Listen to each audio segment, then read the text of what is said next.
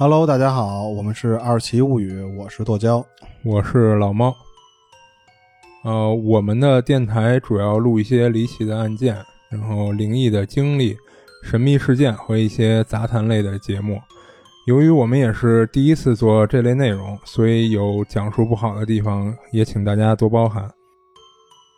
今天我给大家讲一起发生在日本东京的杀人案件。这个案件呢，在日本当地是非常受争议的。嗯，为什么会受争议呢？因为一般案件啊，就是大家的舆论对于凶手来说都是一致的，认为凶手应该有罪。但是这一起案件呢，导致了当时日本民众分成了嗯完全对立的两派，一派认为被害人死有余辜，而凶手情有可原。而另一派就像常规的一样，认为凶手就应该被判处罪行。嗯，事情发生在一九八三年六月二十八号的早上九点的时候，杏子的妈妈（后面简称杏妈）早上给杏子打电话，但是无论咋怎么打电话，那头都没有人接。杏妈表示很诧异啊，因为本来他们约好了早上十点见面，但都到了这个点儿还没人接，不应该是还没起床？嗯，由于平时邻里关系还不错，所以杏妈的手机里也存着杏子邻居的号码。于是杏妈就拨通了邻居的电话，想让其帮帮着看看杏子在不在家，为什么不接电话。然后邻居二话没说就来到了杏子的家门口，通过窗户往里看，看到一个没有见过的陌生男子在屋里，就按了门铃。没一会儿门开了，开门的正是那名陌生的男子。男子向邻居自我介绍说：“我叫依赖。”问邻居是不是找杏子，然后说到杏子昨天已经搬走了。邻居听了，只能一脸懵逼的走了，并且通过电话告知了杏妈。杏妈听了也是一脸茫然，心想女儿搬家怎么可能不告诉自己？于是赶紧给二儿子（后面简称杏弟）打了个电话，问了问，嗯，杏弟是不是知道杏子搬家这件事儿？杏弟听了也表示并不知情，于是出于对杏子的担心，在十一点半的时候，杏妈带着杏弟去警察局报了警。这块儿给大家介绍一下杏子的家庭构成：杏子时年四十一岁，已婚，丈夫叫做白景明（后面简称小明），时年四十五岁，俩人没少生，四个孩子，大女儿梁子十岁，二女儿彭子九岁。三女儿昌子六岁，和小儿子郑丽君一岁，一家六口住在东京都练马区大泉学园町的一栋两层小楼里。丈夫小明是一家公司的商品管理部部长。他们住的小楼是杏子他爸的房子。一层大概七十六平，二层五十六平，加上周边土地、私人车库什么的，大概总共六百二十四平，价值相当于两亿日元，按当时的汇率折合成人民币，大概一千两百九十二万，按今天的汇率也得大概一千万。姓爸比较疼女儿，为了女儿住的舒服点儿，等于半租半送似的，以每月五万日元。大概三千人民币的价格租给了杏子一家，按当时的物价情况，五万日元也就能租得起一个十几平的单间儿。等于说，杏子他爸还对他女婿收房租啊？对啊，那我不能白给你住嘛，对吧？一码归一码是吧？啊，对啊，但是这个价格其实已经就就跟白送差不多了。然后杏子一家基本介绍完了。在六月二十七日下午三点的时候，杏子像往常一样在家看孩子、做家务。小明在上班，突然有一个男子在门口和杏子说话，但是杏子没有理会。他转身向屋里走去。男人看到这种情形，突然就暴怒地喊道：“别再把我当成傻子了！”然后就从手提袋里拿出来一把榔头，照着杏子的后脑勺就是一榔头。杏子一下子就被打倒在地。艰难地站起来后，想向厨房的方向逃跑。男子追上杏子后，冲着头部和脸部又是几榔头。这一次，杏子倒下，就再也没能站起来。杏子的小儿子看到妈妈样子，哇的一下就哭了出来。男子担心哭声会引起邻居的注意，于是拿起榔头冲着小孩的头部砸了下去。杏子一岁的小儿子当场死亡。然后男子发现了门口附近吓傻了的昌子，昌子是杏子的三女儿，便冲过去也给了昌子几榔头。发现昌子并没有死后，掐着昌子的脖子，将她拖进浴室，往水里按去，直到昌子没有了挣扎。接下来，男子开始收拾犯罪现场，先是将三人的衣服全部剪掉，然后将三人都放到了浴缸里，最后擦拭干净屋里的血迹，在屋里等着其他人的回来。下午四点左右，上小学三年级的二女儿彭子回了家。进门看到一个陌生男子，但是彭子并没有太惊讶，他以为是家里来了客人。男子看彭子并没有太大反应后，便不紧不慢地问彭子：“你姐姐什么时候回来啊？”彭子回答他：“姐姐去参加户外培训，今天不回来。”说完，彭子便转身向着楼梯走去，准备回自己的房间。男子突然上前，从后面掐住了彭子的脖子。并且拽过吸尘器的电线，勒死了彭子，然后像处理其他三人一样，将彭子也放进了浴缸，然后去屋外停着的一辆车里拿了一袋子东西，里面包括斧子、毛巾和手套，一看就是提前准备好的。时间很快就来到了晚上的九点半，小明下班回到家里，一进门就被男子用斧子砍倒在地，由于斧子砍在了脖子上的大动脉上。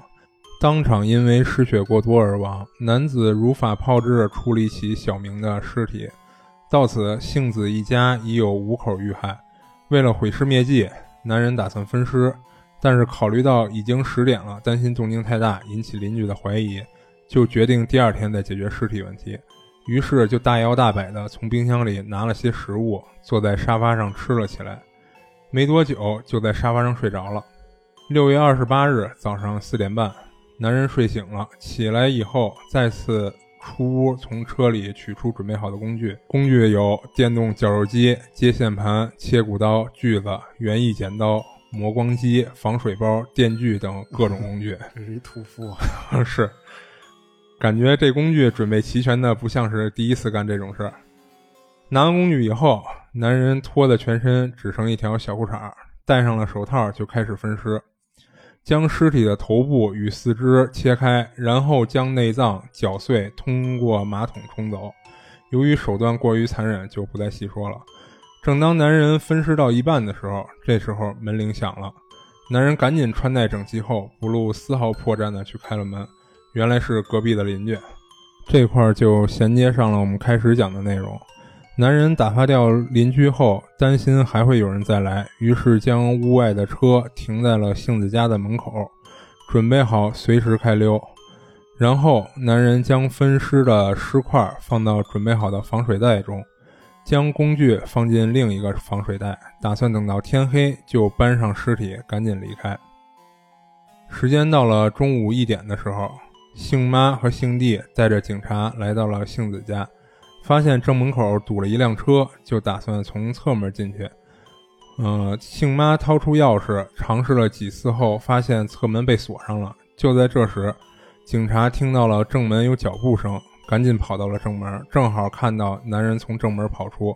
警察立马叫住了男人，并进行盘问。男人不得不交代了杀人的事实。警察进屋查看，被扑面而来的腐臭味儿给顶了回去。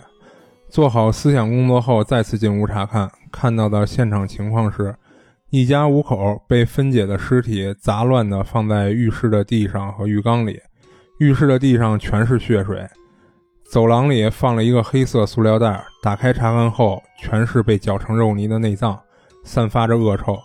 后来赶来的不少警察都看了一眼就出去吐了。案情讲到这里，其实我们还是不知道到底因为什么，多大的仇怨能让这名男子做出这么丧心病狂的事儿。后续经过警察的审讯盘问，慢慢了解到了导致这场恶性事件的因果关系。如果要毁尸的话，其实最难处理的那个头，他也并没有解释说最后男子怎么处理，因为你像骨头啊什么这些东西，你都可以搅碎，但是头的这个。没有，其实你看，按他的计划，他是准备用那个电动绞肉机把内脏什么的都给绞了，然后把四肢和头分解了以后装在袋子里，直接就是通过车运走。嗯，就是分解不了的。哎，对他运到别地儿去去抛尸去。然后事情还要从这栋房子说起。房子是姓霸在一九五八年买的，一九七七年呢就低价的租给了杏子一家。但是在一九八一年九月的时候，姓霸因为公司经营不善，还在姓霸名下的这套房子被拿去抵押了。在八二年三月的时候，房子被法拍，而到了八三年的二月份，一位名叫招仓幸治郎，后面简称阿郎的男子拍下了这套房子。这位阿郎是干什么的呢？他是一位不动产鉴定师。当他知道了有这么一套六百多平的房子要拍卖时，激动不已，因为以他的专业角度来看，只要拍下这套房子，一倒手就能赚个盆满钵满。于是阿郎孤注一掷地向银行抵押了全部财产进行了贷款，最后以一亿六百万日元（约人民币六百八十五万）的价格成功拍下了这套房子。房子到手不久。阿郎就找到了买家，是新秀一家做房地产的公司，出价一亿两千九百五十万日元，约八百三十六万人民币。但是人公司提了个要求，必须六月三十号前交房，否则就要支付三千万日元的违约金，同时也会提前支付给阿郎一千五百万日元作为预付款。那他这一套房子转个手赚了小二百万？呃。不按日元来说，大概得就是人民币小二百万啊，对，差不多，差不多。嗯，有头脑。嗯，是。啊，我们知道，其实这房子里还住着杏子一家。如果杏子一家不肯搬走，房子到期没能交付，不但要赔偿高额的违约金，也同时要每月还银行的一百万日元的利息，还有着很高的风险。但阿郎心里也打了个小算盘，房子一倒手。大概有两千三百五十万的差价，掏出五百万给杏子一家，让他们立马搬走，应该问题不大。再扣除掉银行的利息和一些税费，利润能有一千万左右。他干得过？他他自己买了这个法拍房，然后他还要自己再出钱给杏子一家让他搬出去。哎，对，这块就是我后边要讲的了。你看那个在日本那块有一小知识点。就是日本的房屋所属者单方面提出让租客搬走，需要提前半年与租客进行协商，并安置好新的住处，或者赔偿一笔安置费作为补偿。啊，这点还是相当人性化的啊。所以就是出于这一点，所以他必须想让杏子他们家立马搬走的话，就得给他一笔安置费。嗯，反正他也有的赚呗。啊，对呀。嗯，阿郎在二月末到三月初的这段时间，曾经两次拜访杏子一家，每次都只见到了杏子，而没有见到小明。阿郎提出愿意支付给他们五百万日元的安置费作为补偿，希望他们可以在三月底搬走。但是杏子为了能获得更高的补偿，决定做个钉子户，并且对阿郎采用了一副死猪不怕开水烫的态度。阿郎最终选择找到律师，将他们告上法庭。第一次停电定在了三月二十八号。阿郎在第一次停电之前，终于见到了小明，再次提出了五百万安置费的事情。小明表现出了愿意接受的态度，但在三月二十八号停电时，小明的代表律师在庭上却说，由于很多事情还没有考虑周全，拒绝了安置费，拒绝了给安置费就搬走的提议。于是第一次停电没有结果。第二次的停电时间定为了五月二十三号。阿郎一看，这离交房日期还剩一个多月的时间，就愤怒地再次找上了杏子一家，质问小明为什么出尔反尔。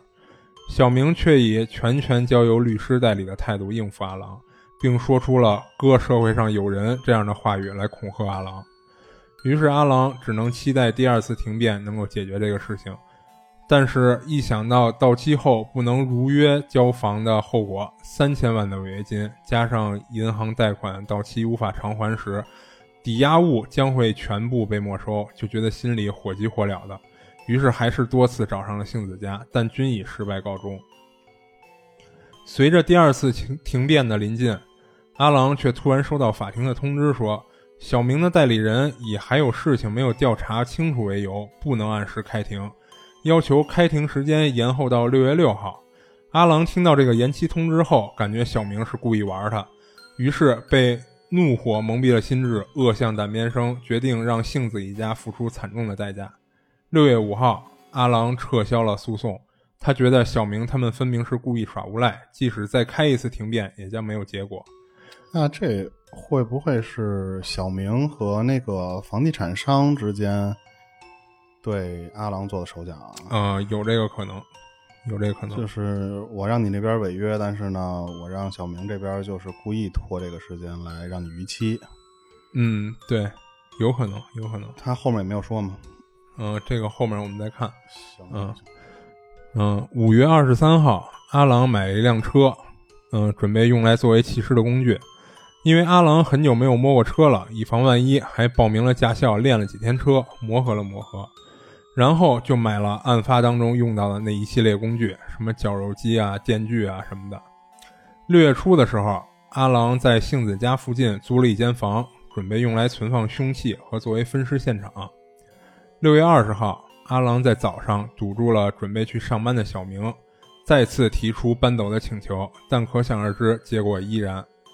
二十三号的时候，阿郎再次来到杏子家，但这次只见到杏子。同样，杏子也依然和以前一样的态度。就是这最后一次的请求无果后，阿郎终于完全死心，决定实施他的杀人计划，并且已经想好了杀人分尸后弃尸于富士山脚下的森林里。他之所以选择这个弃尸地点，是因为阿郎曾经作为不动产鉴定师鉴定过那片区域。对那里的地理环境非常熟悉。案发当天，阿郎早晨像往常一样穿好西装皮鞋，一副准备要上班的样子。出门后，却在家的附近藏了起来，观察妻子的动向。当看到妻子出门后，阿郎便返回家里，换上了准备好的运动鞋和运动衣。十一点的时候，阿郎开车来到了小明家附近兜圈儿。一边等待合适的时机，一边观察地形，规划逃跑路线。两点四十分的时候，阿郎在车中看到了杏子三女儿回到家中。阿郎认为现在应该除了小明以外都在家里了，他觉得时机成熟了。于是三点的时候，阿郎带着装着榔头的手提包，再次来到了杏子家门口，抱着最后一丝希望，再次提出了说过无数次的请求。但结果是，杏子依然无动于衷。阿郎心中的仇恨与怒火无法再压制，于是就发生了这起惨案。而那个自称为依赖的男人就是阿郎。而行凶的过程在一开始时已经详细介绍过了，就不多废话了。阿郎一九三五年出生于秋田市，通过爸爸的关系进入了日本大学的法学部，毕业后直接进了父亲的公司上班。一九五九年结的婚，婚后的第二年，父亲去世。为了争夺父亲的遗产，和弟弟从争吵不断升级为动手，最终刺瞎了弟弟一只眼睛，被判入狱三年。出狱后，阿郎为了重新开始生活，带着妻子、孩子搬到了东京，进入了一家不动产鉴定公司。通过几年的打拼，在一九七六年，阿郎成立了自己的公司。到了八三年的二月，也就是兴霸房屋拍卖的时候，阿郎觉得这是一次能让自己大赚一笔的机会，但由于杏子一家的不配不配合，导致阿郎的一切计划落空，甚至最终负债累累，于是就有了后面的这起案件。阿郎在被捕后，面对警察审讯时，依然觉得自己并没有做错，还扬言不把小明挫骨扬灰，不能解心头之恨。最终，阿郎被东京地方法院判处死刑。上诉被东京高等法院驳回。关于阿郎最后的撤诉，我还找到了一种说法：是小明最后找到了阿郎，并且承诺，如果阿郎撤诉，他们就立即搬走。于是无奈只能选择相信的阿郎最终撤了诉。但撤诉后，杏子一家并没有履行承诺，欺骗了阿郎，从而成为了压死骆驼的最后一根稻草。这就是这起颇具争议的案件的全部内容。所以说，其实最开始的时候。这个阿郎他准备了那么齐全的工具，也并不是因为他之前就是杀人魔，他只是被逼到了绝路。对对，而且他可能只是就是考虑的比较周全，所以才准备的那么齐全。对对对，因为你看他之前只是跟他弟打架争夺遗产，就是从记录上来说，他应该只是发生过那么一起案件。对，也有可能没有的，没有就是没有这个应该不会，应该不会。嗯。嗯，从时间线上来看，你看他其实父亲把这个房子租给杏子他们家，嗯他在知道这个房子被抵押之后，嗯他其实应该善意的提醒一下杏子家。嗯也有可能，我觉得可能是国外的这种观念不同吧。如果要放在中国的话，肯定这个父子、母子啊、父女之间的这种沟通，我觉得会比较明显。如果比方说我知道我的房子被抵押了，我肯定会第一时间跟我的女婿说：“你嗯不要再住了，你嗯赶紧离开。但是杏子的爸爸并没有帮助杏子做这件事儿，反而会不会是间接坑了杏子和小明他们家？嗯，其实这块儿我认为是这样，我觉着就是他虽然就是没有就是在这个案件记录过程中没有交代杏子爸爸有没有说，但我觉得可能他爸还是会跟他说了。但是你看啊，出于日本的这么一种就是房屋租赁的什么这种法律啊，他可能也是说我告诉杏子以后，嗯，他知道拍下这个房子的人是准备倒买倒卖，就是准备赚一笔，对所以他就是准备让杏子跟这个这个房屋新的所属人去去获得一笔安置费。